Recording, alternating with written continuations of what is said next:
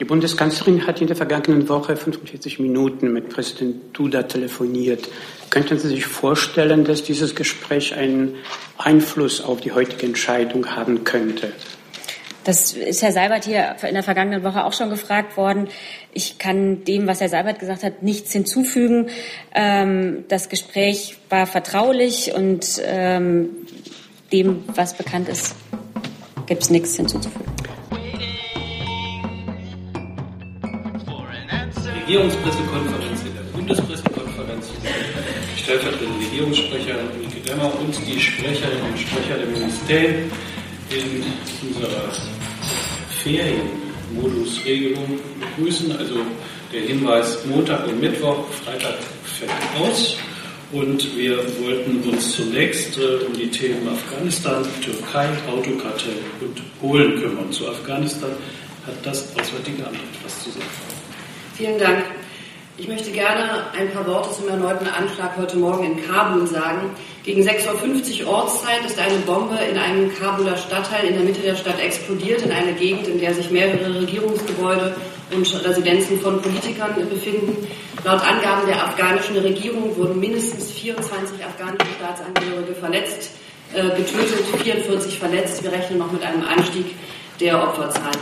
Wir sind sehr schockiert erneut derartige schreckliche Bilder aus Kabul sehen zu müssen und verurteilen diesen hinterhältigen Anschlag, bei dem mutmaßlich auch Kinder ums Leben kamen und unschuldige Zivilisten auf das Schärfste. Unsere Gedanken sind bei den Familien und bei den Opfern. Ich möchte auch diese Gelegenheit nochmal nutzen, um zu betonen, dass Deutschland an der Seite der afghanischen Regierung steht im Kampf gegen den Terrorismus und die Regierung in ihrem Kampf gegen diesen Terrorismus unterstützt. Diese Tat muss nun rasch, nachdrücklich und mit aller Sorgfalt der rechtsstaatlichen Mittel aufgeklärt werden. Haben wir dazu Fragen? Hey. Frau Alba, gibt es äh, schon eine Neubewertung der Lage in Afghanistan Ihrerseits? Wir arbeiten ähm, an einer Lagebeurteilung für Afghanistan bis Ende Juli. Wir sind im Auswärtigen Amt in der finalen Bearbeitung dieser neuen Lagebeurteilung und streben nach wie vor an, sie bis Ende Juli vorzulegen. Dann kommen wir zum Thema unter dem Stichwort Türkei. Dazu kann uns das Innenministerium etwas sagen. Ja, danke schön, ähm, Herr Mainz. Ich möchte ganz kurz ähm, berichten über ein Telefonat, das heute Morgen stattgefunden hat. Auf Wunsch des türkischen Innenministers kam heute Morgen ein Telefonat zwischen ihm und dem Bundesinnenminister zustande. Hauptthema war die im Mai über den Interpol-Weg von der Türkei an Deutschland übermittelte Liste mit knapp 700 Unternehmen, die nach der ursprünglichen Mitteilung von IP Ankara aufgrund ihrer Geschäftsbeziehung zu solchen in der Türkei ansässigen Unternehmen aufgefallen seien, gegen die von türkischen Behörden Entwicklungen wegen Terrorismus, äh, Terrorismusfinanzierung geführt würden. An äh, diesem Samstag wurde die ursprüngliche Bitte von Interpol Ankara, also der nationalen Interpol-Kontaktstelle der Türkei, an das BKA zu diesen Unternehmen verschiedene Informationen zuzuliefern, nunmehr förmlich zurückgezogen. Der türkische Innenminister sprach heute Morgen in diesem Zusammenhang gegenüber dem Bundesinnenminister von einem Kommunikationsproblem. Er versicherte, weder ermittelten türkische Behörden in der Türkei noch in Deutschland gegen auf der Liste aufgeführte Unternehmen. Dazu Fragen oder zu weiteren Fall Türkei, Herr Müller? Ich habe dazu zwei Fragen. Ist denn damit, denn damit sämtliche Vorwürfe gegen irgendwelche deutschen Wirtschaftsunternehmen vom Tisch? Oder gibt es abseits dieser Liste noch Vorwürfe gegen deutsche Unternehmen äh, wegen Terrorismusunterstützung oder ähnlichem? Und eine zweite Frage bitte. Die Bundesregierung hatte ja eine Reihe von Prüfungen angekündigt, von Maßnahmen, unter anderem war von Hermes die Rede ähnlichem. Gibt es denn inzwischen von der Bundesregierung ganz konkrete äh, Maßnahmen, ganz konkrete Schritte, äh, die man äh, ins Visier genommen hat, die man umsetzen will, um äh, die Türkei möglicherweise auf wirtschaftlicher Ebene auch stärker ins Visier zu nehmen. Vielleicht fange ich mal an. Nicht, nicht alle Teile der Frage gehen, gehen, glaube ich, an das Bundesinnenministerium. Also äh, weitere Vorwürfe gegen deutsche Unternehmen, die die türkische Seite offiziell erheben würde, wären mir nicht bekannt. Der türkische Innenminister hat jedenfalls versichert, dass es Ermittlungen äh, in der Türkei oder in Deutschland durch türkische Behörden gegen deutsche Unternehmen nicht gäbe. Das nehmen wir als Klarstellung zur Kenntnis und begrüßen insbesondere, dass über den Interpol-Weg das konkrete Unterstützungsersuchen bezüglich der auf der Liste genannten Unternehmen auch wirklich förmlich zurückgezogen worden ist. Bei Wirtschaft und anderen wäre das. Also zur allgemeinen äh, ähm, Ausrichtung der Bundespolitik äh, kann vielleicht noch dann berufen nach einem Runde was dazu sagen. Ich kann gerne für den Bereich Wirtschaft sagen, dass natürlich ähm, ähm, trotz der Klarstellung der Kommunikation, wenn ich es jetzt mal so nennen möchte, immer noch so ist, dass für unsere Unternehmen natürlich ein großes große Unsicherheit herrscht bezüglich Investitionen und Geschäftsgebaren mit äh, der Türkei.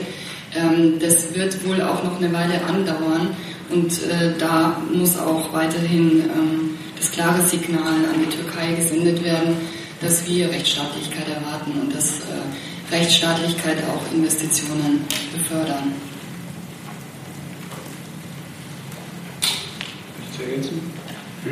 Darf ich nochmal ganz konkret fragen, gibt es inzwischen beendete Prüfungen von Einzelmaßnahmen, die die Regierung in der letzten Woche angekündigt hat?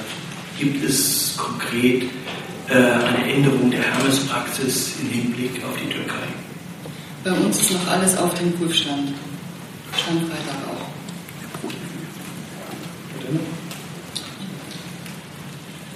Weitere Fragen kann ich erlauben. Ja, Zusammenhang mit Türkei habe ich noch eine Frage an Frau Demmer. Das betrifft 4500 Akten, die die Türkei laut Aussage von Herrn Erdogan der Bundeskanzlerin vor einiger Zeit übergeben hat über Terroristen, die in Deutschland äh, sich aufhalten. Und es wurde abgestritten von der Bundesregierung, es haben diese Akten gegeben. Man hat aufgefordert, die Türkei möge sie doch, wenn sie vorhanden sind, liefern. Gibt es da einen neuen Stand? Gibt es diese 4500 Akten über mutmaßliche Terroristen in Deutschland aus der Türkei oder nicht? Ähm, wir haben ja sehr, sehr oft über diese Akten gesprochen. Es gibt dazu keinen neuen Stand und die Details kann dazu Herr Platte. Ja, also im Prinzip ist der Sachstand äh, auch aus unserer Sicht dazu, dazu unverändert. Es ist, ähm, kommt natürlich immer wieder vor, äh, dass es zum Beispiel ähm, Rechtshilfeersuchen gibt, äh, über die würde das Bundesjustizministerium Auskunft geben können. Äh, das passt aber zahlenmäßig äh, nicht zusammen, sozusagen, etwas äh, salopp gesagt. Richtig ist, dass es ungefähr 4500 Ermittlungsverfahren gibt äh, in Bund und Ländern gegen äh, PKK oder mutmaßliche äh, PKK-Mitglieder. Ähm, so, und die werden von der deutschen Justiz, wie sich das gehört, sozusagen behandelt. Also es gibt natürlich auch Verurteilungen mitunter, es gibt Freisprüche. Ähm, genaue Zahlen kann ich Ihnen dazu, weil das in der Justiz der Länder jeweils erfolgt, nicht im Einzelnen sagen. Gerade in jüngster Zeit gab es ja auch eine nicht unerhebliche Verurteilung gegen einen PKK-Funktionär. Hm, das ist das, was ich jetzt hier von der Bank dazu sagen kann. Das Justizministerium? Ähm, ich habe keine aktuellen Zahlen jetzt zum Auslieferungsverkehr dabei. Die können Sie beim Bundesamt für Justiz erfragen. Ja, schätzt die Bundesregierung jetzt ein, dass es ein Irrtum ist von Herrn Erdogan, dass er also offenbar diese Verfahren in Deutschland meinte? Oder ich glaube, die Bundesregierung, äh, es gibt 4500 Akten anderer Wie gesagt, wir nehmen alles, was wir von der Türkei bekommen, ernst und bearbeiten es in der hier dargestellten Art und Weise. Yes. Frage an Herrn Dr. Platte. Ähm, die Liste wurde offenbar, also die Liste ist nach wie vor existent, so verstehe ich das. Nur die Interpol bitte um deutsche Zuarbeit oder Hilfe wurde zurückgezogen. Konnte denn geklärt werden in dem Gespräch, wie, eine, wie 700 Unternehmen auf eine Liste kommen können, wenn gegen diese Unternehmen aber doch weder in der Türkei noch in Deutschland äh, ermittelt wird? Wie kann eine solche Liste denn überhaupt zustande kommen? Und Frage an Frau Demmer. Am Donnerstag hat Herr Gabriel ja die Existenz dieser Liste als Begründung für die Notwendigkeit einer Neupositionierung der deutschen Türkei-Politik äh, benannt. Ist dieser Teil der Begründung ähm, damit hinfällig und damit auch zum Teil eine Neupositionierung der deutschen Türkei-Politik? Ja, vielleicht zunächst zum ersten Teil der Frage, der ja nicht geht. Ist diese Liste nach wie vor existent? Ähm, tja, also es wurde im Mai äh, über den Interpol-Weg eine, eine Liste mit äh, in der Größenordnung, die ich auch schon erwähnt habe, übersandt. Äh, das geht natürlich nur mit Listen, die existent sind. Äh, und ähm, ja, ich tue mich ein bisschen schwer mit der Antwort auf die Frage, ist die Liste nach wie vor existent? Also ob jetzt Einzelne, die im Besitz der Liste gewesen sind, sie gelöscht haben, kann ich nicht beurteilen, aber äh, diese Liste äh, gab und gibt es im Grundsatz jedenfalls. Und äh, ich bitte um Nachsicht so ganz ins Detail. Äh, bei diesem äh, Gespräch, was es gegeben hat zwischen dem türkischen und dem äh, deutschen Innenminister, kann ich nicht gehen. Es ging jetzt nicht im Detail darum, wie die türkische Liste zusammengestellt haben. Das will ich Ihnen gerne sagen. Richtig ist aber, dass die Türken nochmal erklärt haben, und so habe ich es auch gerade in einem zugegebenermaßen etwas länglichen Satz vorgetragen, dass aus Sicht der Türken das solche Unternehmen sind, bei denen in der Türkei Erkenntnisse vorliegen, dass sie in Kontakt stehen, in Geschäftsbeziehungen konkret stehen mit äh, in der Türkei ansässigen Unternehmen, äh, die gegen die Ermittlungen türkischer Behörden laufen. Die Frage zum Außenminister. Bewertung würde ich Frau Adebaum. Also ich ähm, kann noch mal daran erinnern, was der Bundesaußenminister gestern ähm, letzten Donnerstag im Auswärtigen Amt gesagt hat. Er hat er hat es mit ähm, hergeleitet, wie die Beziehungen zur Türkei sich verschlechtert haben im letzten Jahr, wie sie seit dem Putsch sich verändert haben. Und er hat auch ganz besonders hingewiesen, natürlich auf die wirtschaftliche Situation und auf verschiedene Vorgänge in diesem Bereich. Aber er hat auch ganz konkret hingewiesen auf ähm, die Verhaftung von deutschen Staatsbürgern und auf Peter Steudner, die wir dort gesehen haben. Insofern war das ähm, ein, ähm, ein eine lange Linie von verschiedenen Faktoren und Dingen, die hineingespielt haben, bis zum Donnerstag letzter Woche, als wir uns gezwungen sahen, ähm, die Neubewertung der Lage ähm, vorzunehmen. Zu diesem Telefonat ähm, ist, äh, ist, glaube ich, innerhalb der Bundesregierung noch keine, keine Abstimmung oder Informationslage erfolgt. Insofern ähm, kenne, kenne ich den Inhalt ähm, jetzt nicht genauer. Ähm, ich kann nur grundsätzlich da noch mal darauf hinweisen, in welchen breiteren Kontext Herr Gabriel letzte Woche seine Äußerungen gestellt hat. Ja, äh, einfach zur Klärung. Ähm, ich nenne das jetzt mal eine Frontbegradigung oder ein Zurückrudern oder Versuch von Schadensbegrenzung, den Herr Erdogan oder die, die türkische Regierung da äh, versucht. Das ändert aber nichts an der Gesamtnotwendigkeit, wie Herr Gabriel sie äh, definiert hat am Donnerstag, einer Neupositionierung der deutschen Türkei-Politik. Wie gesagt, Herr Gabriel hat verschiedene Faktoren im Laufe des letzten Jahres aufgeführt, die alle dorthin reingespielt haben in diese Äußerungen, die er letzten Donnerstag gemacht hat. Und das war ein breiterer Kontext, ja.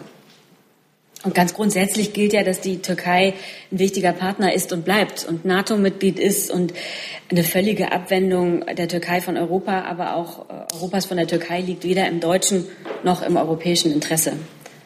Liebe Hörer, hier sind Thilo und Tyler. Jung und Naiv gibt es ja nur durch eure Unterstützung. Hier gibt es keine Werbung, höchstens für uns selbst. Aber wie ihr uns unterstützen könnt oder sogar Produzenten werdet, erfahrt ihr in der Podcast-Beschreibung. Zum Beispiel per PayPal oder Überweisung. Und jetzt geht's weiter. Herr Walland. Ja, ich äh, will nochmal auf Frau Adebar und äh, Wirtschaftsminister und vor allem Almani nochmal zurückkommen auf Hermes-Bürgschaften. Herr Gabel hat das ja letzte Woche angekündigt.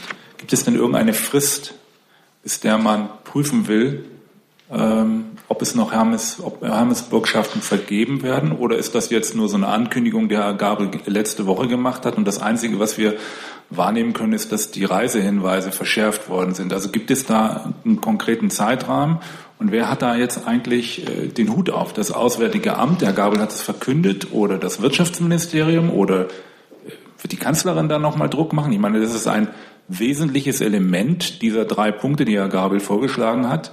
Der andere Punkt betrifft ja die EU-Beitrittsvorhilfen, aber das ist ja im Rahmen der EU-Kommission sowieso schon auf der Prüfung, wenn ich das richtig verstanden habe. Also nochmal die Frage, was geschieht konkret mit den Hermes-Bürgschaften? Und eine zweite Frage, Frau Adebar, äh, angesprochen hatte Herr Gabriel letzte Woche auch, dass die Türkei erst auf Drängen konsularische Kontakt ermöglicht hat mit Herrn Steutner. Gibt es Hinweise, dass es einen zweiten konsularischen Kontakt mit Herrn Steutner geben wird?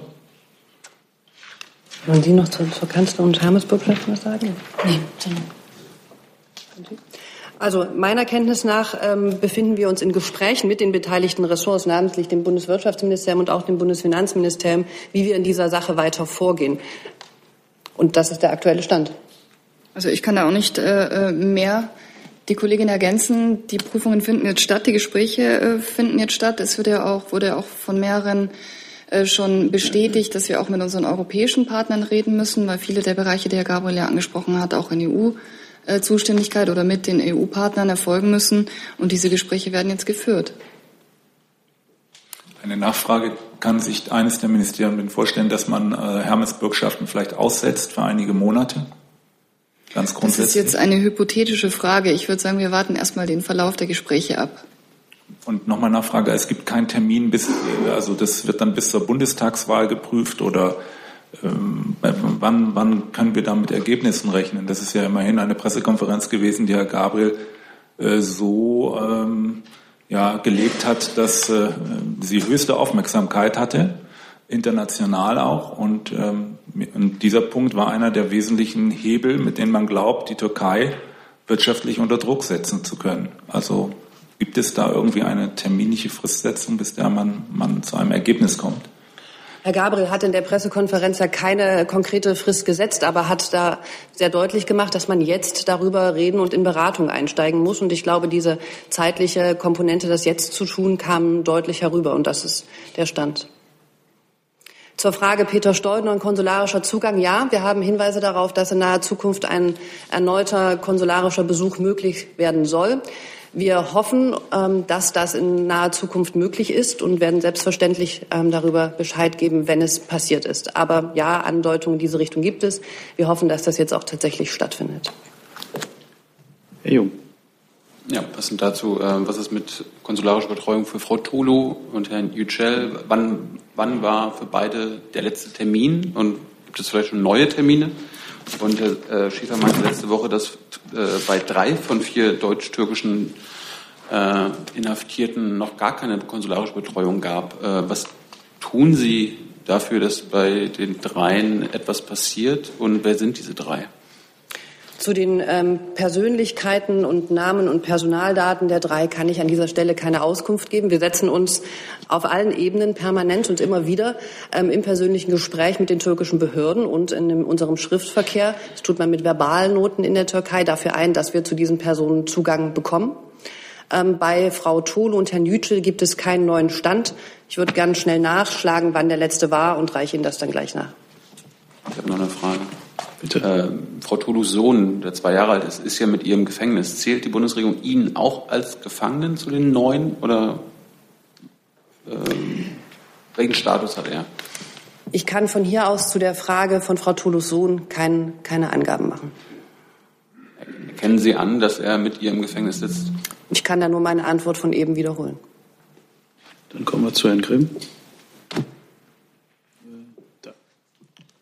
Herr Platte, ich hätte noch mal eine Frage, wie vielleicht vorher die Genese war, dass die Türkei sich äh, bei den Ermittlungen oder bei der Liste, die gegen deutsche Unternehmen vorlag, umentschieden hat. Hat es da vorher eine offizielle Intervention der Bundesregierung gegeben bei den türkischen Stellen, was die vermeintliche Terrorverbindung von deutschen Unternehmen betrifft? Naja, also ich überlege gerade, was ich dazu offen, was ich dazu offen sagen kann. Aber es ist auf jeden Fall so, solche Ersuchen sind grundsätzlich im Interpol, über den Interpol-Dienstweg jetzt zwischen ähm, partnerschaftlich zusammenarbeitenden Staaten nichts Ungewöhnliches. Eine Interpol-Dienststelle, ähm, die sozusagen Hilfe oder Unterstützung in Ermittlungsverfahren ähm, braucht, wendet sich an eine Interpol-Dienststelle eines anderen Landes. Für Deutschland ist das das BKA als die Zentralstelle der deutschen Polizei. Und dann entscheidet das BKA, was es, äh, was es damit tut sozusagen prüft das, äh, das haben wir hier schon ein paar Mal vorgetragen, unter verschiedensten Gesichtspunkten.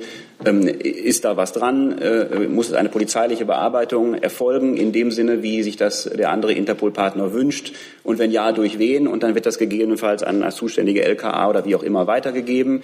Äh, ebenso wird immer auch geprüft, ergeben sich äh, möglicherweise umgekehrt für Personen, Unternehmen oder ähnliches, die auf einer solchen Liste sind, Anhaltspunkte für, äh, für eine Gefährdung dieser Person, sodass gegebenenfalls diese Personen sensibilisiert werden müssen. All das gehört sozusagen zum, zum dem Spektrum, ähm, zu dem Spektrum dessen, was dann die deutsche Interpol-Dienststelle, das ist das BKA, damit tut. Hier war das äh, schlicht und einfach so, dass das Ersuchen äh, der Türken, äh, weil es sehr, weil es sehr wenig konkret war und sich für eine polizeiliche Weiterbearbeitung ohnehin nicht geeignet hat, schlicht unbeantwortet bis dato geblieben war. Und die nächste Korrespondenz, die es zu dem Thema gab zwischen türkischen und deutschen Stellen, von der ich jedenfalls weiß, ist die Eigeninitiative Meldung der Interpol-Dienststelle Ankara, also der türkischen Zentralstelle, dass man, dass man dieses Ersuchen zurückziehe und dass es sich um einen Kommunikationsfehler gehandelt habe. Das war jetzt das, was Sie offen sagen können. Ich kann aber auch sich unter zwei oder Nein. unter drei zu gehen? Nein. Dann gehen wir weiter in der Frageliste. Herr Heller. Ich würde gerne noch mal wissen, äh, wie die Bundesregierung sich verhält zu Forderungen aus dem parlamentarischen Raum in Sachen Besuchsmöglichkeiten deutscher Parlamentarier in Konya eine Frist zu setzen. Ist die Bundesregierung auf so etwas auch eingestellt? Und Frau Demmer, nachdem Sie sagten, also die Türkei ist und bleibt ein, ein enger Partner Europas im Interesse beider Seiten, äh, kann ich daher, daraus herauslesen, dass für die Bundesregierung eine Aufkündigung der Gespräche über eine Zollunion bis hin zur Aufkündigung der Beitrittsgespräche, dass das für die Bundesregierung jedenfalls keine Option in den Diskussionen mit der Türkei ist. Fange ich kurz mit Konja an, das andere ähm, ist äh, ausführlicher zu beantworten. Zu Konja gibt es keinen neuen Sachstand. Da laufen weiter Gespräche über alle diplomatischen Kanäle und auch über die NATO. Und diese Gespräche sollten wir abwarten. Ähm, zur Erinnerung, die Türkei hatte ja darum gebeten, den geplanten Besuch von Abgeordneten des Verteidigungsausschusses zu verschieben. Äh, es handelt sich also nicht um eine Absage, oder, sondern um eine Verschiebung. Ganz grundsätzlich äh, zum Verhältnis zur Türkei. Natürlich, also vorbehaltlich dessen, dass die Türkei ein wichtiger Partner ist, äh, müssen wir natürlich klar bleiben in unserer Kritik. Das ist ja auch jetzt hier heute wieder deutlich geworden. Wer der Europäischen Union beitreten will, schließt sich einer Union der Werte an, der Menschenrechte, der Pressefreiheit und der Rechtsstaatlichkeit. Diese Werte sind und bleiben Voraussetzung für einen EU-Beitritt. Und es ist nun an der Türkei zu klären, wie sie sich ihr künftiges Verhältnis zur Europäischen Union vorstellt. Eine Öffnung weiterer Kapitel äh, zur, zum Beitritt steht derzeit ja ohnehin nicht auf der Tagesordnung. Das ist ja auch schon eine ganze Weile so. Ähm, der Verhandlungsrahmen mit der Türkei sieht vor, dass bei einem ernsthaften und fortdauernden Verstoß in der Türkei gegen die Grundsätze der Freiheit, der Demokratie, den Respekt der Menschenrechte und der Grundfreiheiten gegen die Rechtsstaatlichkeit die EU-Kommission die Aussetzung der Verhandlungen empfiehlt und Bedingungen für die Wiederaufnahme vorschlägt. Darüber müsste der Rat dann aber mit qualifizierter Mehrheit entscheiden. Ähm, klar, natürlich sind wir besorgt über die jüngsten Grundrechtsverstöße und die Verhaftungen von Menschenrechtlern. Ähm, bei aller Kritik an der Entwicklung in der Türkei ist nach Auffassung der EU-Kommission das Land aber weiter Beitrittskandidat. Richtig ist allerdings, dass insbesondere die Europäische Kommission in Zukunft vertieft sich mit der Frage befassen muss, ob die Voraussetzungen für eine äh, Aussetzung der Verhandlungen nun gegeben sind. Die EU-Kommission steht im fortlaufenden Dialog mit der Türkei zu diesem Thema. Und morgen wird es ein Treffen der Außenbeauftragten der Europäischen Kommission, Federica Mogherini, und dem türkischen Außenminister geben, äh, der für die EU-Beitrittsbestrebungen zuständigen, dem zuständigen Minister Ömer Celik. Ähm, in den Verhandlungen ist derzeit ja eher Stillstand eingetreten. Und was die Zollunion betrifft, ist das, verhält sich das ähnlich oder ist das eine Option, sich daraus heraus äh, zurückzuziehen, um Druck aufbauen zu können? Also über die Zollunion können wir derzeit nicht reden. Da kann ich vielleicht noch ergänzend sagen, äh, die Gespräche in den zuständigen EU-Gremien zur Modernisierung der Zollunion sind bislang noch ohne, ohne Ergebnis. Und wie ja verschiedentlich jetzt schon äh, gesagt, äh, sind wir da in gemeinsamen Gesprächen mit unseren europäischen Partnern auch natürlich darüber und darüber, ob eine Erweiterung der Zollunion in der derzeitigen Lage sinnvoll sein kann oder nicht. Also eine Zustimmung zu diesem Mandat der Modernisierung ist für uns derzeit nicht vorstellbar. Das hat die Bundeskanzlerin auch gegenüber der EU-Kommission und dem Präsidenten Juncker deutlich gemacht. Dann habe ich eine Verwahl dazu. Hat sich erledigt. Somit können wir das Thema wechseln. Und eine kurze Nachreichung. Ja, bitte. Der letzte Haftbesuch bei Dennis Yücel war am 18. Mai und der bei Frau Tolu am 3. Juli. Thema Autokartell gibt es dazu Fragen. Herr Heller ist wieder der Schnellste. Ähm, ich würde gerne von der Bundesregierung, dürfte das Verkehrsministerium, vielleicht auch das Wirtschaftsministerium insbesondere betreffen, ähm, wissen, ob die Bundesregierung irgendwelche eigenen Möglichkeiten, irgendwelche eigenen Instrumente hat und einzusetzen plant, um aufzuklären die kartellrechtlichen Vorwürfe gegen die deutsche Autoindustrie, die ja das Image der gesamten deutschen Industrie ähm, betreffen. Und mich würde zum Zweiten interessieren, ob, die, ob das Justizministerium ähm, seine Initiative für Sammelklagen, die es ja mal ergriffen hat, Zulässigkeit von Sammelklagen angesichts des aktuellen Falles und angesichts der Überlegung, die es offenbar in der EU-Kommission dazu gibt, äh, noch einmal äh, versuchen wird, auf den Tisch zu legen, noch mal versuchen wird, die Widerstände, die es dagegen gibt, ähm, zu überwinden, um Verbrauchern zu ihrem Recht zu verhelfen. Wer möchte? Ich kann gerne anfangen. Also wie Sie wissen, Herr Heller, bin ich äh, oder ist der Kollege zuständig für Marktüberwachung, Typgenehmigung und Testverfahren. Wozu ich was sagen kann, ist das Kartellrecht. Ähm, äh, dazu kann ich Ihnen die Informationen geben, dass die EU-Wettbewerbsbehörde derzeit ja als unabhängige Behörde die ihr vorliegenden Informationen prüft. Grundsätzlich gilt immer, dass nur eine äh, Wettbewerbsbehörde beprüft. Das ist dann entweder äh, die auf EU-Ebene oder die nationale. In dem Fall ist es äh, Brüssel, die EU-Behörde. Es gibt keine zwei parallelen ähm, Prüfvorgänge. Das heißt, das Bundeskartellamt kann nicht parallel äh, prüfen. Natürlich sind die Wettbewerbsbehörden aber immer in engen Kontakt. Ähm, das Wirtschaftsministerium ist vorab nicht informiert worden und das muss es aber auch nicht, weil ein Bundeskartellamt oder eine EU-Prüfung ähm, immer unabhängig erfolgt. Das ist eine unabhängige Ermittlungsbehörde, die die Bundesregierung nicht informieren muss oder soll. Wir haben da äh, jetzt auch äh, aus der Presse erfahren am Freitag. Es ist ähm, aber so, dass die Bundesregierung oder natürlich auch das Bundeskartellamt und auch das europäische Kartell, die europäische Kartellbehörde immer mit dem Ziel äh, oder alle Ermittlungen mit dem Ziel führen, dass der Wettbewerb funktioniert und nicht durch Absprachen untereinander beschränkt werden kann. Ähm, die Ministerin hat sich am Wochenende auch dazu geäußert, hat nochmal deutlich gemacht, dass es hier um die Glaubwürdigkeit und das Vertrauen für die gesamte Automobilindustrie geht.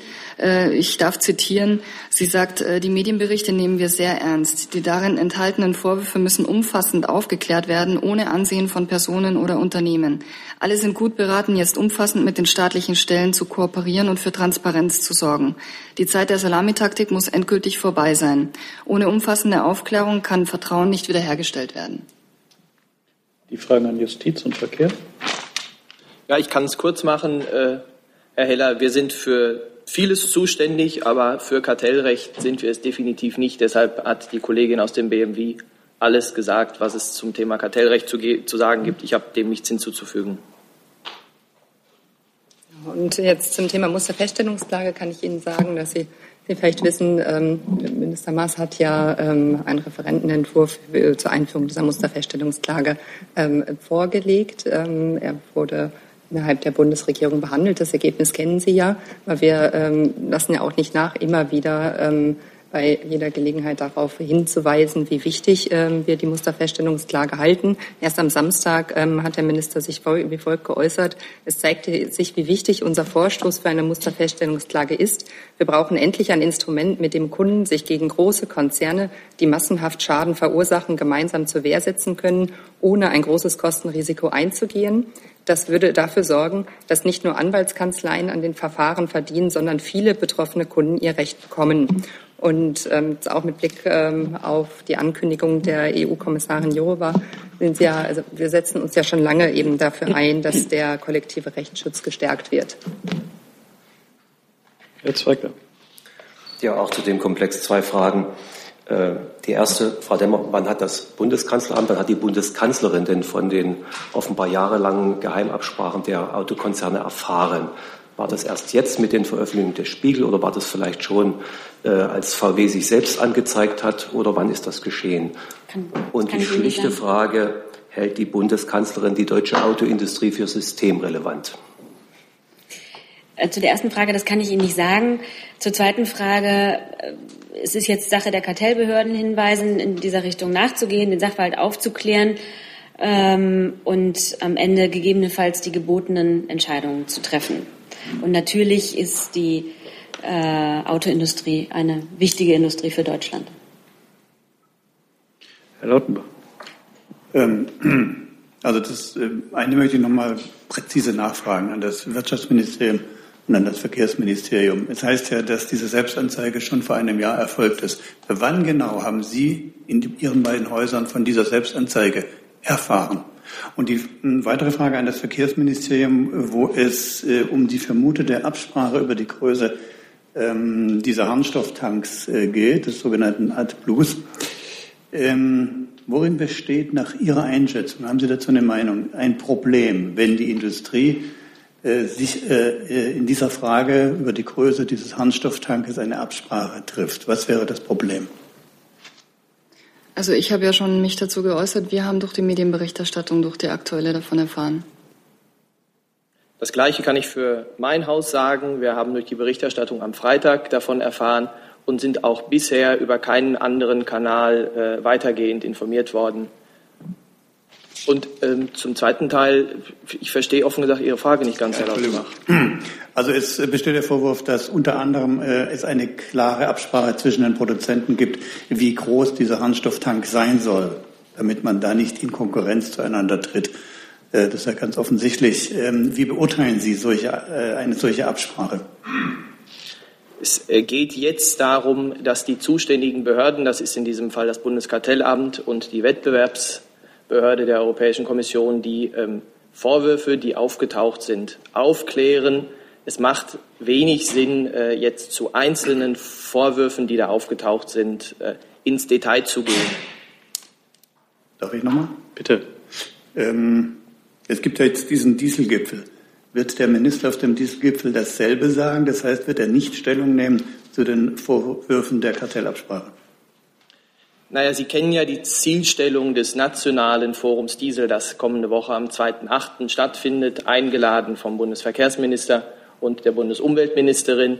Das Ziel ist, die Schadstoffemissionen deutschlandweit mit einer äh, allgemeingültigen Regelung zu senken. Da äh, geht es um das Thema Umrüstungen, da geht es aber auch um ein Maßnahmenpaket, was deutlich darüber hinausgeht. Dazu laufen derzeit die intensiv die Vorbereitungen mit äh, Gesprächen innerhalb der Bundesregierung, mit Gesprächen zu den Ländern, mit, zwischen den Ländern und uns und mit den Automobilherstellern natürlich auch. Die Frage, die Sie jetzt ansprechen, die kartellrechtlichen Fragen, sind davon ähm, zu unterscheiden. Und ähm, ob es am 2.8. vom äh, BMWI, die ja die Zuständigen für das Bundeskartellamt äh, sind, irgendwelche weitergehenden Berichte über die kartellrechtlichen Fragestellungen gibt, äh, kann ich Ihnen nicht sagen, Herr Lautenbach. Ich kann vielleicht ergänzen nach dem Kartellrecht an sich. Ähm, das ist im, Namen des, also es ist im Rahmen des EU-Rechts definiert in Artikel 101 Absatz 1 Vereinbarungen zwischen Unternehmen, Beschlüsse von Unternehmensvereinigungen und aufeinander abgestimmte Verhaltensweisen, die eine Verhinderung, Einschränkung oder Verfälschung des Wettbewerbs bezwecken oder bewirken können. Kartelle, die zu einer spürbaren Wettbewerbsbeschränkung führen, sind grundsätzlich verboten. Das wäre die Definition. Dann ist Herr Jung dran. Herr Hille, kommt, äh, kommen diese Kartellvorwürfe für den Minister überraschend? Und Frau Demmer, wie ist die allgemeine Haltung der Bundesregierung gegenüber, gegenüber Wirtschaftskartellen? Herr Jung, ich habe gerade ja schon gesagt, wann wir von diesen Vorwürfen erfahren haben, nämlich am Freitag bei Lektüre der entsprechenden Berichterstattung. Den Rest können Sie dann daraus selber ableiten. Die Frage war, kam das für ihn überraschend oder konnte er das ahnen? Ich meine, Sie stecken in den ganzen Skandal seit zwei Jahren drin. Wir haben am Freitag von genau diesen äh, Vorwürfen, die es äh, gibt, nämlich kartellrechtlicher Art, erfahren. Ja, genau diesen sagen Sie. Es geht allgemein. wir, brauchen, wir brauchen hier jetzt nicht äh, äh, in. Haben Sie von anderen Vorwürfen erfahren im Vorfeld? Naja, wir sind, wie Sie wissen, seit 2015 dabei, uns äh, der Dieselthematik äh, zu beschäftigen mit intensiven Prüfungen. Es gibt den verbindlichen Rückruf von 2,5 Millionen Fahrzeugen des VW-Konzerns Es gibt den Rückruf im Rahmen meiner freiwilligen Serviceaktion von 630.000 Fahrzeugen. Es gab vor äh, einigen Wochen die Entscheidung für einen verbindlichen Rückruf auch bei Audi. Das ist aber ein anderer Sachverhalt als der, um den es jetzt geht. Es gibt in Deutschland Kartellbehörden und die gehen Hinweisen gegen Verstöße gegen das Kartellrecht nach. Und das ist auch gut so. Ja, wie die rechtliche Lage ist, ist mir klar. Ich wollte wissen, wie die Bundesregierung allgemein zu Wirtschaftskartellen steht. Kämpfen Sie diese? Sind Sie ein Gegner von Kartellen, Frau Demmer? Ich habe alles gesagt, was ich dazu sagen möchte. Dann Herr Jessen.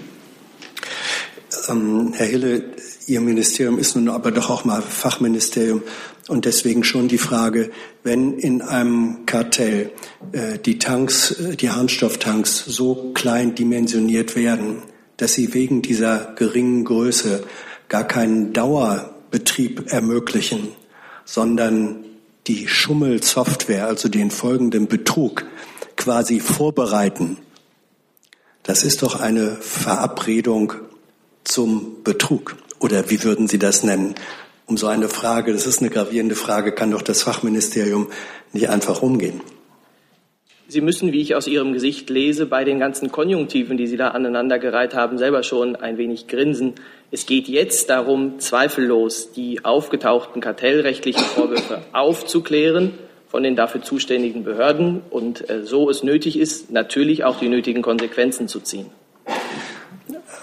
Dann haben Sie meinen Gesichtsausdruck, glaube ich, anders verstanden, als er äh, gemeint war. Ich kann das auch ohne Konjunktiv äh, sagen. Verabredet wurden kleine Tankgrößen Wegen der geringen Größe war es gar nicht möglich, über einen längeren Dauerbetrieb die ähm, Abgasreinigung im vorgesehenen äh, Maß durchzuführen. Das sind Fakten. Bewerten Sie so etwas als Vorbereitung zum Betrug? Herr Jessen, ich kann auch mal das wiederholen, was ich äh, gerade gesagt habe. Die Vorwürfe, die jetzt aufgetaucht sind, müssen vollumfänglich aufgeklärt werden und gegebenenfalls muss, müssen die zuständigen Behörden die nötigen Konsequenzen treffen. Ich kann Ihnen noch mal äh, die, ähm, gesamte, den gesamten Katalog unserer Maßnahmen ähm, in Sachen Dieselskandal und die Prüfungen, die das Kraftfahrtbundesamt durchführt, ähm, vortragen. Ich weiß aber nicht, ob das äh, im Sinne aller ist. Wenn es, wenn es in Sachen, die in unsere Zuständigkeit fallen, Auffälligkeiten gibt, wie das in der Vergangenheit der Fall war, dann führen wir Fahrzeuge entsprechenden Untersuchungen beim Kraftfahrtbundesamt zu. Es laufen eine ganze Reihe solcher, ähm, solcher Überprüfungen.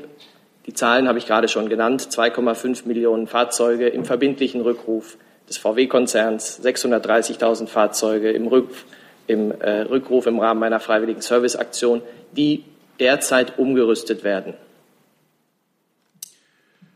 Dann haben wir noch zwei Fragen da drüben. Herr Kollege, bitteschön. Weiß nicht, da, das Mikro? Ja. Ja, auch zwei ähm, oder eine Frage an die beiden Häuser, Wirtschaftsministerium und Verkehrsministerium. Ähm, wenn es denn so war, dass Ihre Häuser am Freitag tatsächlich aus den Medien erst von diesem ähm, möglichen Kartell erfahren haben, dann stelle ich mir das so vor, dass das ja erstmal einen ganz schönen Wirbel verursacht haben muss und dass die erste Reaktion wahrscheinlich erstmal war zu überprüfen, was ist denn da dran, was der Spiegel da schreibt. Ähm, sprich, deshalb meine Frage, wurde im Wirtschaftsministerium denn mal im äh, beim Kartellamt angerufen und gefragt, sag mal, stimmt das, was der Spiegel schreibt? Gibt es diese Selbstanzeigen? Und äh, Frage ans Verkehrsministerium, hat der Minister vielleicht mal bei den Herstellern angerufen und gefragt, stimmt das, was ich hier lese? Ähm, kommt ja ziemlich überraschend. Und was war der Erkenntnisgewinn, wenn dem versucht wurde nachzugehen? Also für uns kann ich sagen, dass wir uns natürlich mit dem Bundeskartellamt in Verbindung gesetzt haben. Das Fazit aus diesen Gesprächen, die Herr Machnick da geführt hat, ähm, habe ich Ihnen eben mitgeteilt. Und für uns war wichtig, ähm, was wann bekannt war. Ähm, zu den anderen Sachen müsste der Kollege ausführen. Ich kann auch jetzt noch mal nur das wiederholen, was ich schon äh, heute mehrfach gesagt habe. Wir sprechen um kartellrechtliche Vorwürfe. Und für Kartellrecht ist das Bundesverkehrsministerium nun wahrlich nicht zuständig, sondern zuständig ist das Bundeskartellamt und das Bundeswirtschaftsministerium. Also kurze Nachfrage. Der Minister hat den Spiegel gelesen, aber nichts gemacht. Für kartellrechtliche Fragen zuständig ist das Bundeskartellamt und das Bundeswirtschaftsministerium. Und nochmal ganz kurze Nachfrage bitte ans Wirtschaftsministerium. Also der Erkenntnisgewinn war, ja, es gab diese Selbstanzeigen, von denen der Spiegel spricht. Habe ich Sie richtig Nein, da würden Sie jetzt einen falschen Schluss äh, ziehen. Selbst der Spiegel schreibt ja von Art von Selbstanzeigen. Das sind schon große Unterschiede. Was wir wissen, ist, es gibt eine Information ans Bundeskartellamt und an, das Euro, an die Europäische Behörde.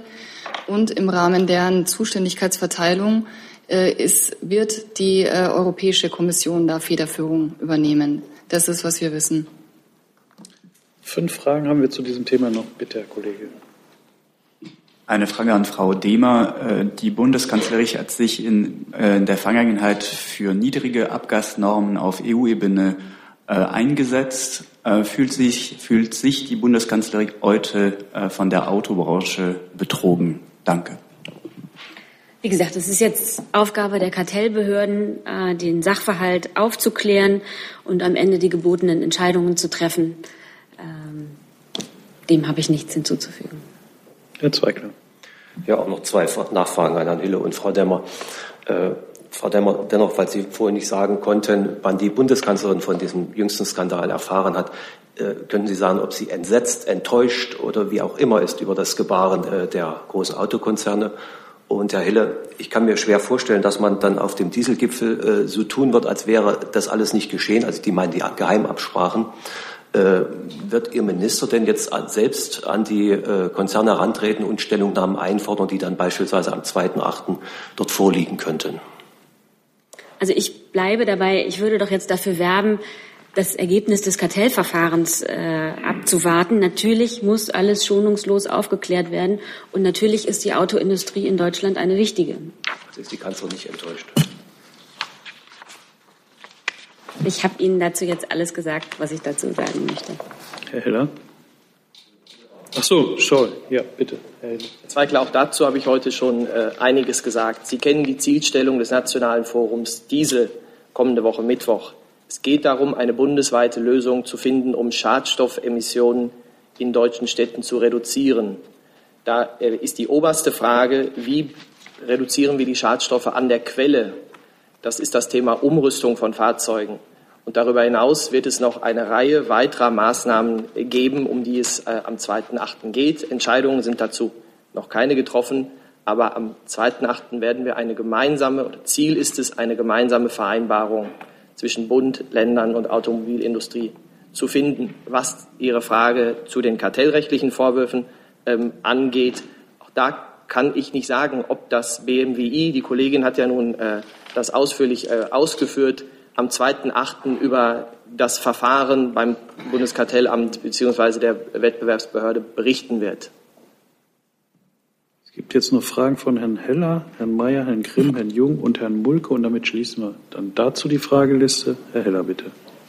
Ähm, nur, dass ich das richtig verstanden habe. Es gab weder vom Bundeswirtschaftsministerium noch vom Bundesverkehrsministerium noch vom Bundeskanzleramt seit dem Freitag den Versuch, konkret die Chefs der in Frage stehenden Autokonzerne anzurufen, in Kontakt zu treten, und zwar weder auf Ebene Minister, Kanzlerin noch auf Ebene von Staatssekretären. Habe ich das so richtig verstanden aus Ihren, all Ihren Ausführungen? Man hat gelesen und nichts getan. Ich kann für uns nur antworten. Wie gesagt, wir wollten erstmal eine Sachverhaltsaufklärung betreiben, was wo vorliegt, ob das alles stimmt, was in der Medienberichterstattung äh, beschrieben wurde. Das, was dazu derzeit im Bundeskartellamt, und ich sage es nochmal, das ist eine unabhängige Behörde, die macht natürlich nicht, die, die, äh, die agiert nicht auf Weisung des BMWs, die ist zwar in unserem Geschäftsbereich, aber natürlich ist es eine unabhängig äh, äh ermittelnde Behörde, ebenso wie die EU-Behörde dazu. Und die ähm, Ergebnis war, dass die EU-Behörde die, die Informationen hat und vorliegen hat und auch prüft. Ähm, ich kann mir allerdings nicht vorstellen, dass so ein wichtiges Thema, auch wenn natürlich nichts ähm, entschieden ist und alles erst ermittelt werden muss, aber dass so ein wichtiges Thema für unseren Industriestandort nicht Thema des Autogipfels sein könnte. Auch wenn es da natürlich vornehmlich um äh, die Abgasmanipulation und die Umrüstung geht. Aber nur, dass ich das klar weiß, kein führendes Mitglied der Bundesregierung hat seit dem Freitag mit einem führenden Mitglied der Autoindustrie zu dem, was in der Presse stattgesprochen. Ist das richtig? Es geht jetzt darum, die Sachverhalte aufzuklären, um dann zu entscheiden, was zu tun ist. Die Bundesregierung wird das Verfahren des, der Kartellbehörden aufmerksam begleiten, aber die Kartellbehörden arbeiten aus gutem Grund unabhängig. Herr Mayer. Bitte. Ähm, ich habe eine Frage ans Bundesjustizministerium. Ähm, Herr Müller hat heute in einem Zeitungsinterview gesagt, der VZBV-Chef, er rechne wegen dieser jüngsten Entwicklungen mit einer Klagewelle. Wie schätzt das BMJV diese Äußerung ein? Gehen Sie auch davon aus, dass es zu einer solchen Welle kommen wird? Da bitte ich um Verständnis, aber das kann ich nicht bewerten oder einschätzen. Herr Grimm. Frau Demmer, noch mal auch von mir zwei Fragen dazu. Steht die Bundeskanzlerin nach wie vor hinter dem steuerlichen Privileg für den Dieselkraftstoff und sieht sie durch den neuerlichen Skandal die Marke Made in Germany international gefährdet? Wie gesagt, zu Ihrer zweiten Frage ähm, kann ich nur wiederholen, äh, die Autoindustrie in Deutschland ist eine wichtige und jetzt geht es darum, den Sachverhalt aufzuklären. Zu Ihrer ersten Frage äh, müsste ich nachreichen.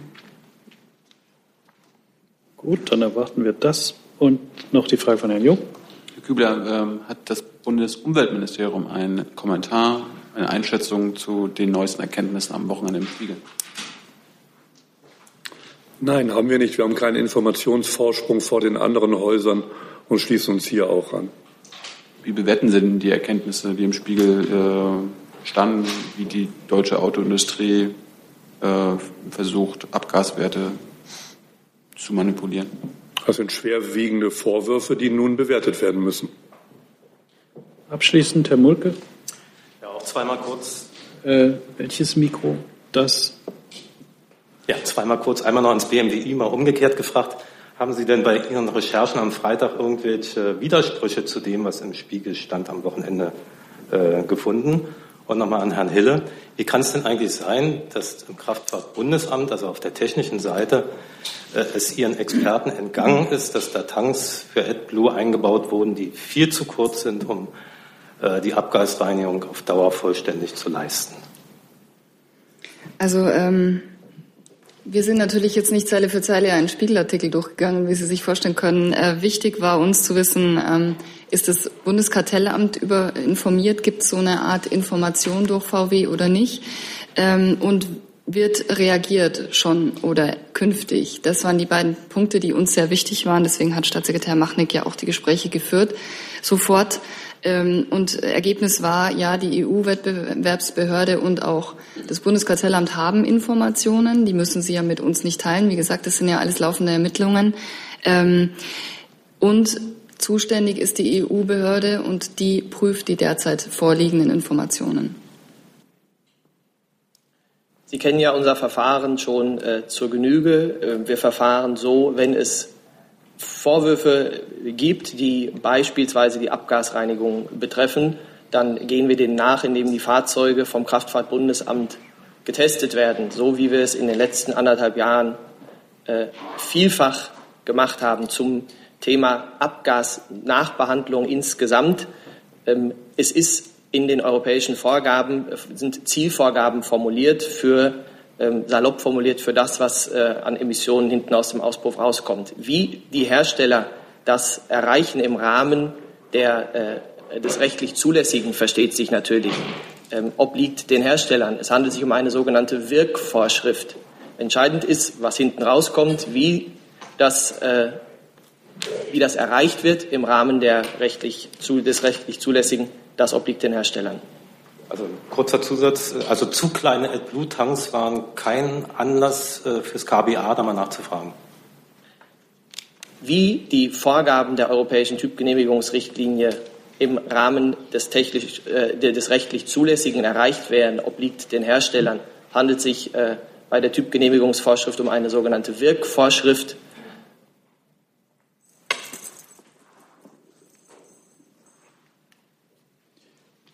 Das war als Punkt gemeint. Äh, dann äh, hat das Auswärtige Amt im Hintergrund gearbeitet. Herr Jung, ich habe eine Nachreichung. Ich habe mich im Datum geirrt beim Besuch bei Herrn Yücel. Das war der 28.06. Gut. Dann, bevor wir zum Thema Polen kommen, kurz die Frage unter den jetzt angemeldeten weiteren Themen. Richten sich da welche an das Wirtschaftsministerium? Dann würden wir die vorziehen. Das scheint nicht der Fall. Dann kommen wir zum Thema Polen. Herr Lipjatz, bitteschön. Lepjasz, polnische Nachrichtenagentur.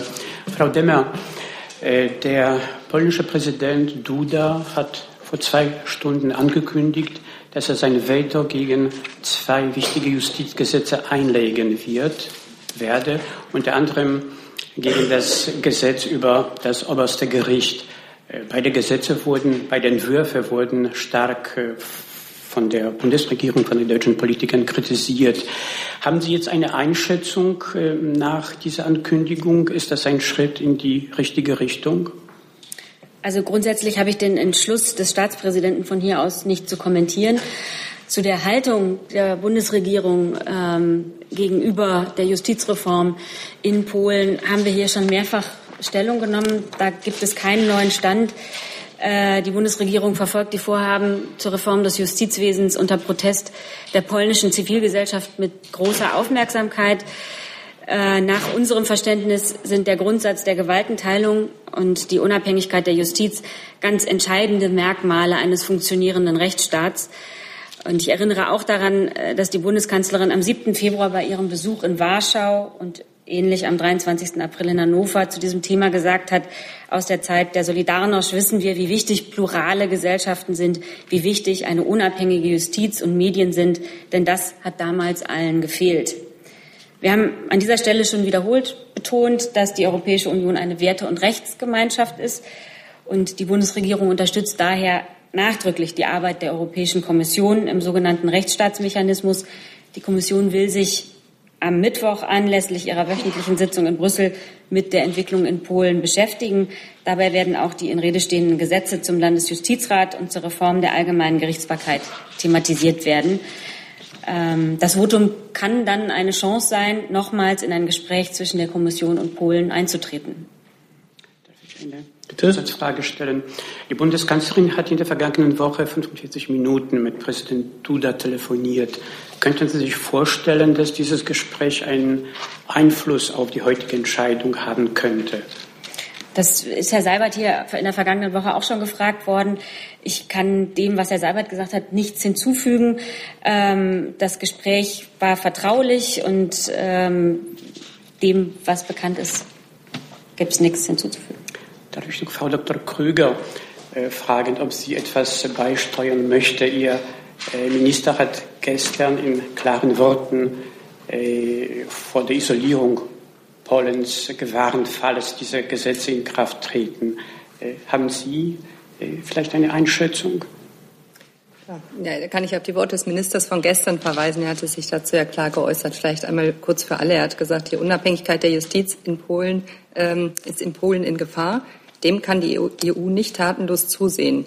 Recht und Gesetz bilden die Grundlage der EU. Es ist konsequent, dass die EU-Kommission konkrete Sanktionen prüft. Wer den Rechtsstaat so wenig achtet, nimmt in Kauf, dass er sich politisch isoliert.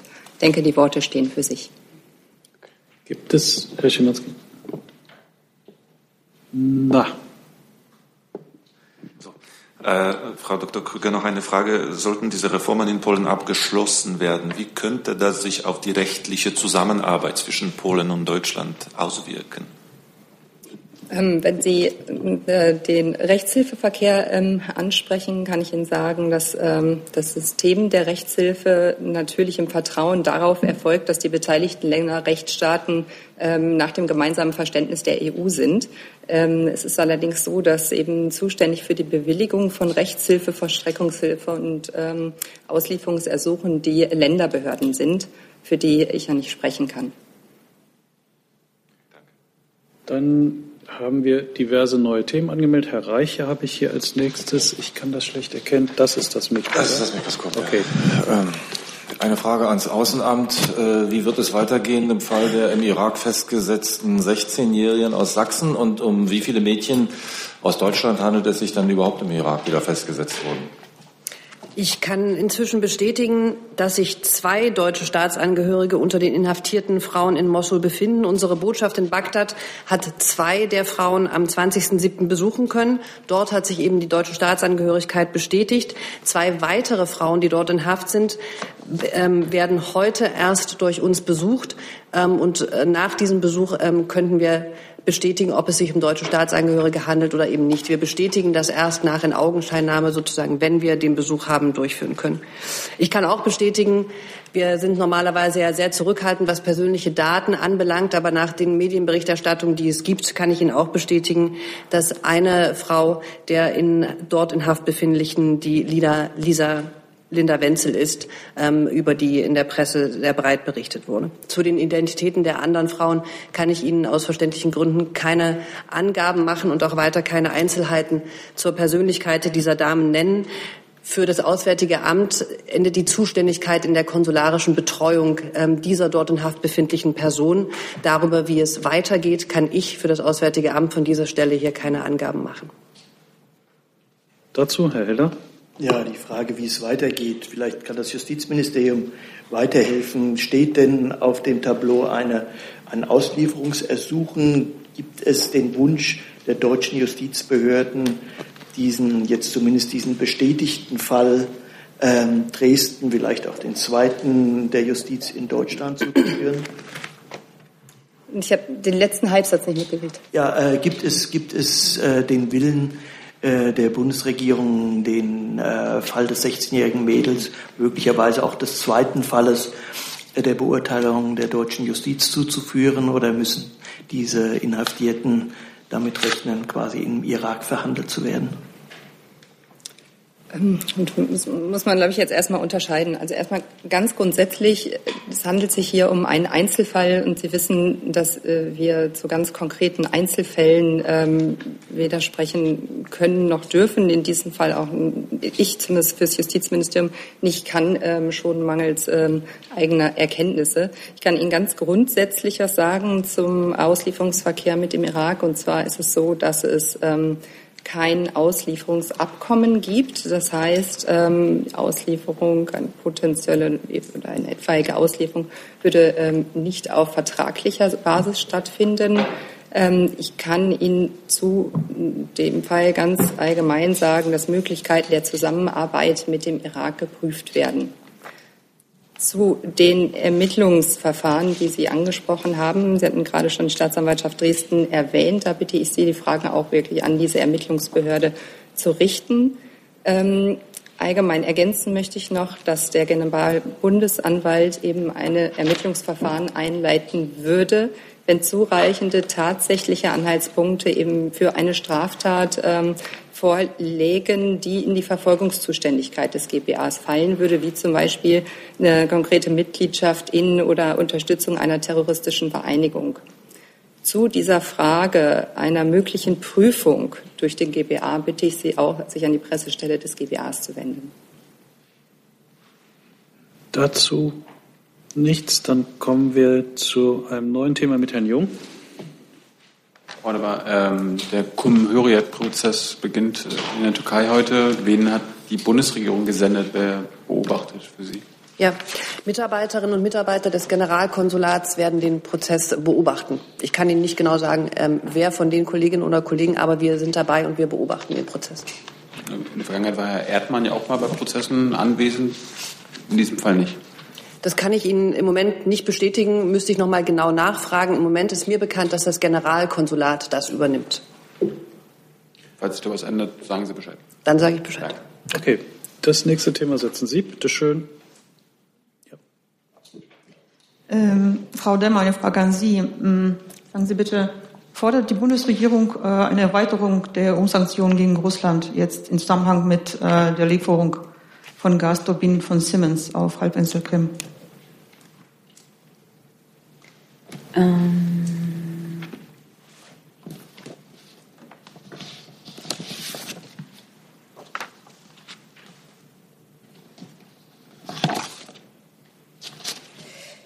Vielleicht kann noch jemand anders eine Frage stellen. Ich brauche da jetzt eine Weile.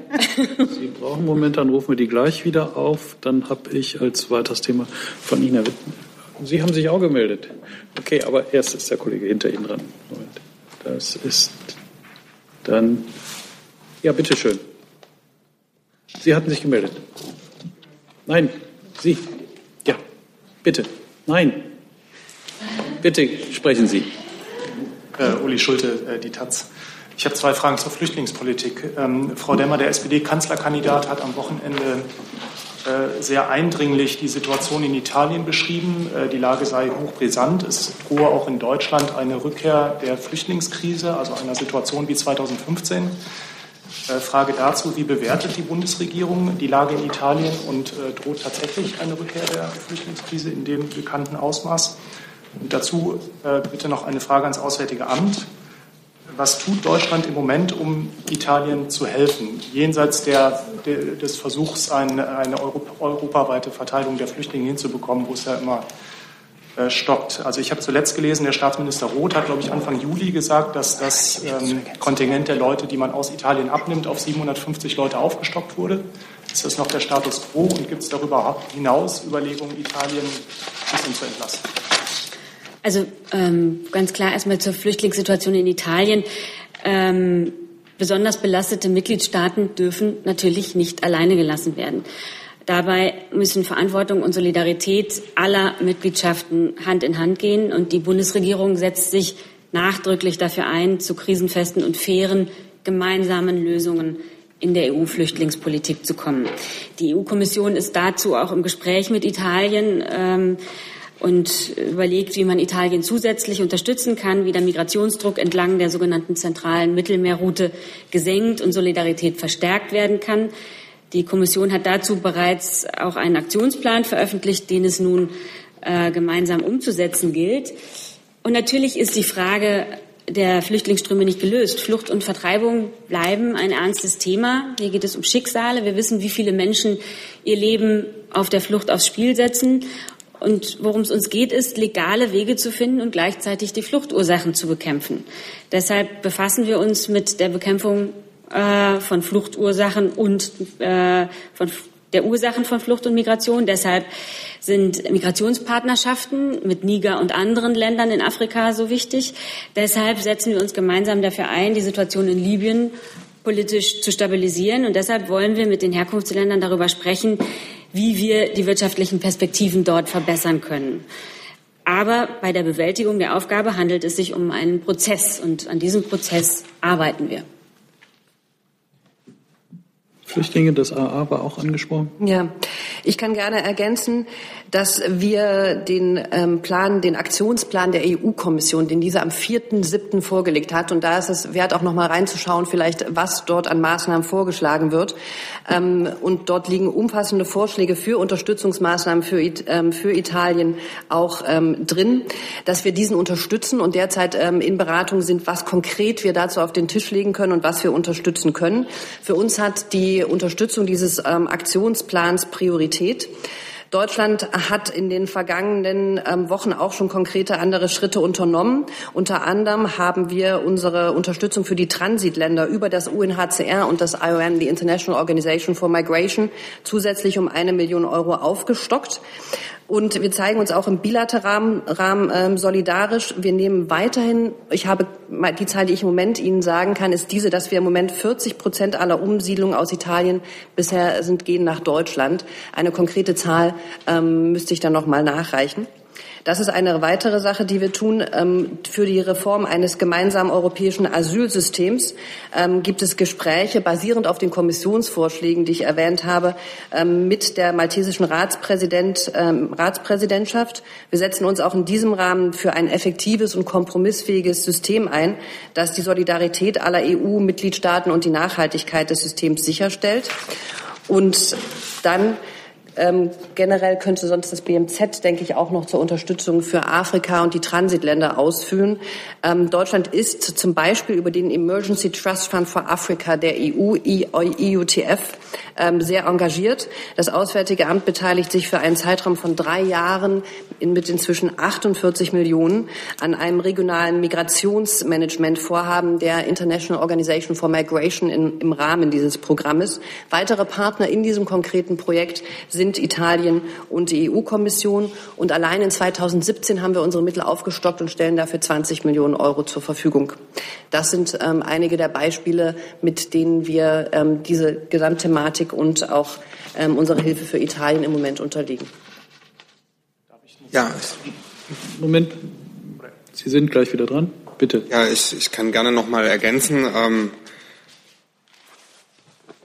wie Sie wissen, hat das Entwicklungsministerium in dieser Legislaturperiode auch eine Sonderinitiative ins Leben gerufen und Flucht und Entwicklung in den Mittelpunkt seiner Anstrengungen gestellt, in den Krisenregionen im Nahen Osten, aber gerade eben auch in Afrika. Allein im letzten Jahr haben wir dafür über drei Milliarden Euro investiert. Und es geht eben konkret darum, vor Ort den Menschen zu helfen und auch die aufnehmenden Länder und Gemeinden dabei zu unterstützen. Ich will Ihnen nur mal ein Beispiel nennen. Südsudan, die meisten Flüchtlinge sind eben nicht in Europa, sondern in Uganda. Und auch dort sind eben die aufnehmenden Länder und konkret auch vor Ort die Gemeinden und die Menschen an der Belastungsgrenze. Es fehlen eben die Kapazitäten, die Infrastruktur, die medizinische Versorgung und eben auch die Schulen. Dafür haben wir, um ein weiteres Beispiel zu nennen, eine Beschäftigungsinitiative ins Leben gerufen, Cash for Work, wo konkret eben wir Menschen dabei unterstützen, wo wir Jobs schaffen, ähm, damit Flüchtlinge selbst, aber auch aufnehmende Gemeinden Infrastruktur bauen können, Schulen, Gesundheitsstationen. Aber damit finanzieren wir eben auch Lehrer. Allein im Nahen Osten sind es zwischenzeitlich über 17.000, sodass Hunderttausende Flüchtlingskinder aus Syrien und dem Nordirak in die Schule gehen können und eben keine verlorene Generation werden. Also das alles zeigt, das waren jetzt nur einige Beispiele, dass das Thema Flucht und Entwicklung eines ist, das der Bundesregierung oder das die Bundesregierung in dieser Legislaturperiode in den Mittelpunkt gestellt hat und ihre Anstrengungen massiv verstärkt hat, in den Herkunftsländern Perspektiven zu schaffen. Dann kommen wir zu Ihrer Nachfrage, aber Herr Plath hat gleich auch noch eine Ergänzung. Bitte, Herr Schulte. Ja, ganz kurz noch mal ans Auswärtige Amt. Ähm, der Außenminister pflegt sich ja mit dem SPD-Kanzlerkandidaten durchaus ab und zu abzustimmen. Ähm, ich wollte Sie noch mal äh, um eine Bewertung bitten. Ist es aus Sicht von Herrn Gabriel so, dass eine Wiederholung 2015 tatsächlich droht, weil die Lage in Italien so? Ich habe mit dem Außenminister über diese Frage nicht gesprochen. Ich kann Ihnen gerne sagen, dass der Außenminister die Lage in Italien mit Besorgnis betrachtet und ähm, da auch darauf hinarbeiten möchte. Da finden Sie auch verschiedene, verschiedentliche Interviewäußerungen des Außenministers in diese Richtung, dass man Italien unterstützend unter die Arme greift und den EU-Aktionsplan, den ich Ihnen dargestellt habe, eben unterstützt. Ja, Bitte. Ich habe, wenn ich darf, auch noch ein, ein paar Punkte, äh, weil vieles von den äh, Punkten, die hier angesprochen worden sind, auch von Ihnen in Ihrer Frage ja in die Zuständigkeit des Bundesinnenministeriums fällt. Ich möchte deswegen zunächst sagen, dass wir äh, begrüßen, dass, dass auch Herr Schulz jetzt plötzlich dieses Thema entdeckt hat und Dinge anmahnt, die schon seit vielen Monaten Gegenstand ganz konkreter, intensiver Regierungsarbeit sind. Äh, Sie wissen ja vielleicht, äh, dass es einen ganz eigenen äh, informellen JI-Rat, also Rat der Justiz- und Innenminister zu dem Thema Migration über das Mittelmeer und Unterstützung Italiens gegeben hat. Die Ergebnisse, glaube ich, brauche ich nicht alle zu referieren. Ich will aber auch daran erinnern, dass ja ähm, gerade Deutschland und Italien Seite an Seite sich sehr intensiv für die Reform des gemeinsamen europäischen Asylsystems einsetzen, die Frau Adebar schon erwähnt hat, von den äh, Initiativen, die insbesondere bilateral Deutschland und Italien im Innenministerbereich ergriffen haben, will ich nur noch mal an den gemeinsamen Namensartikel der beiden Innenminister erinnern, sowie an die Initiative gegenüber der EU-Kommission, eine Fact-Finding-Mission ähm, in den Süden Libyens äh, zu entsenden, was, was auf Zustimmung bei der EU-Kommission gestoßen ist. Ich will an der Stelle auch noch einmal sagen, Relocation, das sprachen Sie konkret an, von den bisher 7.615 mir vorliegenden Personen, bei denen eine solche Relocation aus Italien äh, stattgefunden hat. Äh, das ist jedenfalls der aktuellste Stand, der mir vorliegt, sind 3.026 Personen ähm, nach Deutschland relocated worden, wenn ich das sozusagen so neudeutsch sagen darf. Damit liegt Deutschland äh, ganz deutlich an der Spitze der Mitgliedstaaten, was die Übernahmen angeht. Dass die Zahlen nicht noch höher äh, sind, hat mit vielen verschiedenen äh, Dingen zu tun. Zunächst hat das in der Tat zwar inzwischen vor längerer Zeit eine gewisse Dynamik aufgenommen. Es hat aber eine Weile gedauert, bis es so richtig losging. Es ist aber auch so, dass natürlich für die Aufnahmen, die monatlich kommen können, erforderlich ist, dass entsprechend hohe Zahlen von sozusagen Kandidatinnen und Kandidaten für eine solche Relocation-Aufnahme dem aufnahmewilligen Land benannt werden. Das ist äh, nicht ganz leicht, da äh, den Rahmen, den Sie genannt haben, äh, bis zu 750 im Monat auch tatsächlich in jedem Monat auszuschöpfen. Das, das liegt aber auch an Schwierigkeiten, da geeignete Personen zu benennen. Das will ich gar nicht kritisieren, aber das ist so. Es gibt in den Relocation-Beschlüssen bestimmte Voraussetzungen, die benannt sind, die dann, weil das eben der Rechtsakt ist, dessen Umsetzung hier ansteht, auch, ähm, die dann eben auch erfüllt werden müssen. Aber nichtsdestotrotz, Deutschland steht da, ähm, steht da an der Spitze. Ähm, dann vielleicht noch zuletzt ein kleines Wort äh, zu dem Thema, wiederholt sich so etwas möglicherweise oder nicht. Äh, die Bundesregierung, namentlich der Bundesinnenminister, hat äh, immer wieder gesagt, dass, dass, die, ähm, dass das Thema Flucht nicht erledigt ist. Das ist, glaube ich, ehrlich gesagt, angesichts der vielen Krisenherde in der Welt auch nicht weiter verwunderlich. Italien ist im Moment äh, jedenfalls von den europäischen Ländern sicher ein sehr prominentes Beispiel, das uns das uns Sorgen bereitet. Nicht, äh, äh, aus dem Grund hat Deutschland ja auch viele Vorkehrungen selber getroffen, gesetzlicher, aber auch untergesetzlicher ähm, Art. Viele sind auch von den Kolleginnen schon genannt worden, damit sich so etwas in Deutschland nicht wiederholt, soweit man das im Griff behalten kann. Aber wir müssen weiter daran arbeiten. Und ich will das nicht alles einzeln wiederholen, was gesagt worden ist, was bereits alles längst geschieht. Und ein letzter Satz aber doch trotzdem zur Relativierung zu den Zugangszahlen. Wir dürfen nicht vergessen, weil ich sehr häufig lese, es wiederholt sich 2015 jetzt nur in Italien. Wir haben es zu tun mit äh, Zugangszahlen in Italien. Die allerletzten liegen mir äh, nicht vor, von etwas über 90.000 im, im ersten Halbjahr. Ich, ich will daran erinnern, dass das Zahlen sind, die in einer Größenordnung sind, wie sie Deutschland im ersten Halbjahr jetzt auch gehabt hat, 2017 einerseits. Und äh, ich will auch äh, daran erinnern, dass das Zahlen sind, die jetzt in Italien in etwa einem halben Jahr angelandet sind, äh, die Deutschland zeitweise 2015 in etwa einer Woche oder mehr erreicht haben. Das muss man schon auch sehen, wenn man diese Zahlen und die Situation in Italien, die sich zugegebenermaßen zuspitzt und der wir uns deswegen widmen müssen und, und auch widmen, muss man das einordnungshalber trotzdem auch im Hinterkopf haben. Vielleicht noch abschließend von mir. Also Sie haben jetzt gesehen, die gesamte Bundesregierung arbeitet intensiv daran, dass sich 2050, dass sich 2015 so nicht wiederholt. Aber das Thema ist komplex und nicht über Nacht erledigt. Und so sind alle guten Ideen immer herzlich willkommen. Dazu noch, Herr Wenner, bitte. Ja, ich will jetzt nicht nochmal auf, äh, auf die Äußerung von Herrn Schulz eingehen, sondern auf die Mission Sophia, äh, die ja nächsten Montag, Ende Juli, offiziell zu Ende geht und die ja verlängert werden muss. Wie ist denn da der Stand? Und was sind denn die Angebote, die Deutschland macht im Rahmen äh, dieser Mission? Frau Merkel hatte ja vor kurzem hier die Pressekonferenz mit, äh, mit dem äh, französischen Präsidenten, mit dem spanischen Ministerpräsidenten ähm, und eine ganz technische Frage, wie läuft die Zustimmung dann, also die, die Zustimmung für die Verlängerung dieser Mission? Welches Haus gibt da eigentlich das Auswärtige Amt oder das BMI oder das Kanzleramt? Welcher Vertreter sitzt dann da und gibt die Zustimmung? Das ist eine rein technische Frage, die ich noch hätte. Vielleicht ganz allgemein, äh, ich zunächst, ähm, bevor das AA dann äh, die Details erläutert.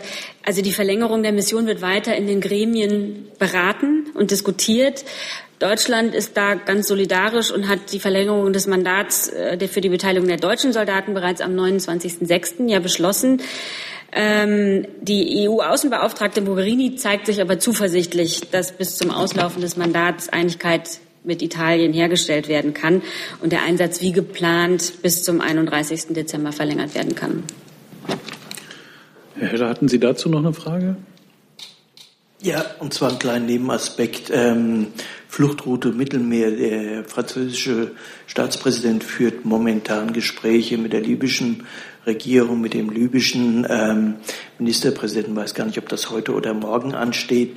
Wird denn so etwas gerade in, dem, in der engen Verbindung von Deutschland und Frankreich miteinander abgesprochen? Ist man auch da miteinander im Benehmen beziehungsweise transportiert Herr Macron möglicherweise da auch äh, Initiativen, äh, Positionen der Bundesregierung mit oder ist das völlig dem nationalen, der nationalen Souveränität überlassen?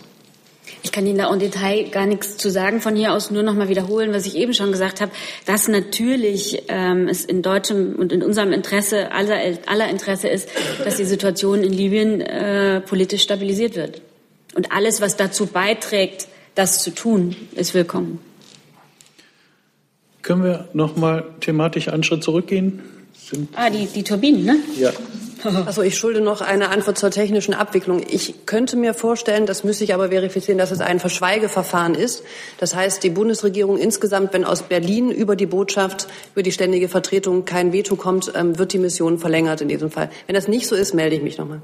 Gut, dann kriegen wir da nochmal einen Hinweis. Dann Thema Turbinen. Genau, also dabei handelt es sich natürlich um den Vorgang, den die Bundesregierung mit großer Aufmerksamkeit verfolgt.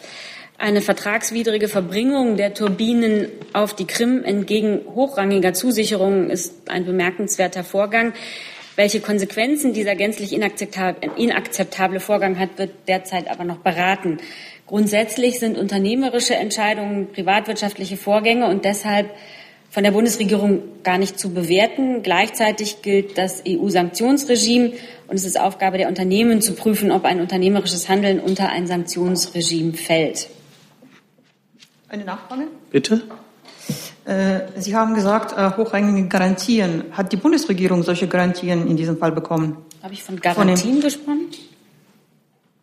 Nein? Ich habe nicht von Garantien gesprochen. Okay, dann äh, trotzdem. Äh, hat die Bundesregierung von der russischen Seite, von der russischen Regierung beziehungsweise vom Kreml Garantien bekommen, dass diese Gasturbinen auf die Krim nicht geliefert werden. Also zu den inhaltlichen Inhalten vertraulicher Gespräche von Mitgliedern der Bundesregierung mit Vertretern ausländischer Regierungen machen wir ja selten Angaben und um auch die auswärtigen Beziehungen der Bundesrepublik nicht zu gefährden. Gleichwohl hat die Bundesregierung wiederholt gegenüber der russischen Regierung und der Firma Siemens ihre Erwartungen unterstrichen, dass die Verträge wortgenau eingehalten werden. Zwei Themen haben wir noch. Bitte, Frau Kollegin. Hat sich erledigt, danke. Hat sich erledigt. Herr Jung, bitte. Liebe Hörer, hier sind Thilo und Tyler. Jung und Naiv gibt es ja nur durch eure Unterstützung. Hier gibt es keine Werbung, höchstens für uns selbst. Aber wie ihr uns unterstützen könnt oder sogar Produzenten werdet, erfahrt ihr in der Podcast-Beschreibung. Zum Beispiel per PayPal oder Überweisung. Und jetzt geht's weiter. Ja, Frau Adebar, ähm, Thema Tempelberg. Was hat die Bundesregierung zu sagen äh, zu der Krise zwischen Israelis und Palästinensern? Die palästinensische Seite hat die äh, offiziellen Kontakte eingefroren, die Sicherheitszusammenarbeit eingestellt.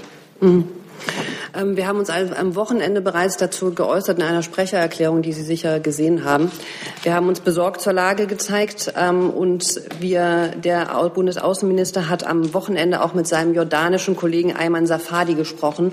Die Jordanier sind ja, wie Sie wissen, mit der Behörde WIFAC die zuständige, das zuständige Land, um die Sicherheit und den Zugang und die verwaltungsrechtliche Kontrolle des Tempelbergs, des Areals ähm, zu gewährleisten.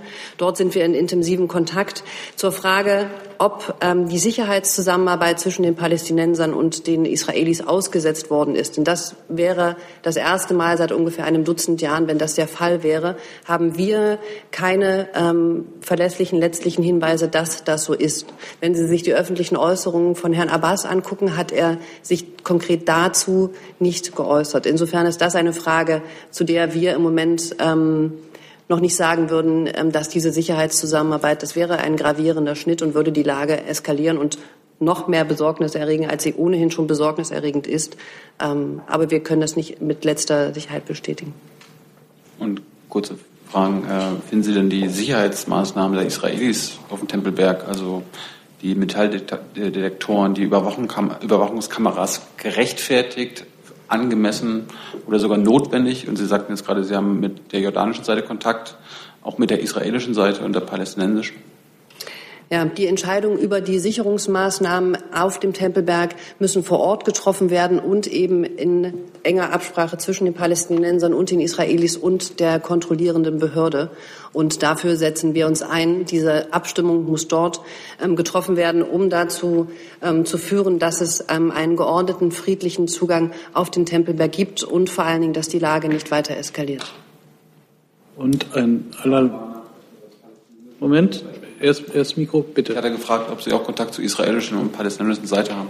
Ich denke, unsere Botschaft und unser Verbindungsbüro in Ramallah sind in ständigem Kontakt mit beiden Seiten. Dann kommt Herr Heller mit der allerletzten ja, Frage. Nur noch zugespitzt gefragt, wen Sie die Bundesregierung in der Verantwortung für diese äh, jetzt eskalierende Lage im Tempelbeamt Tempelberg gibt es da für die Bundesregierung einen, der da die Hauptverantwortung für trägt, eine Seite?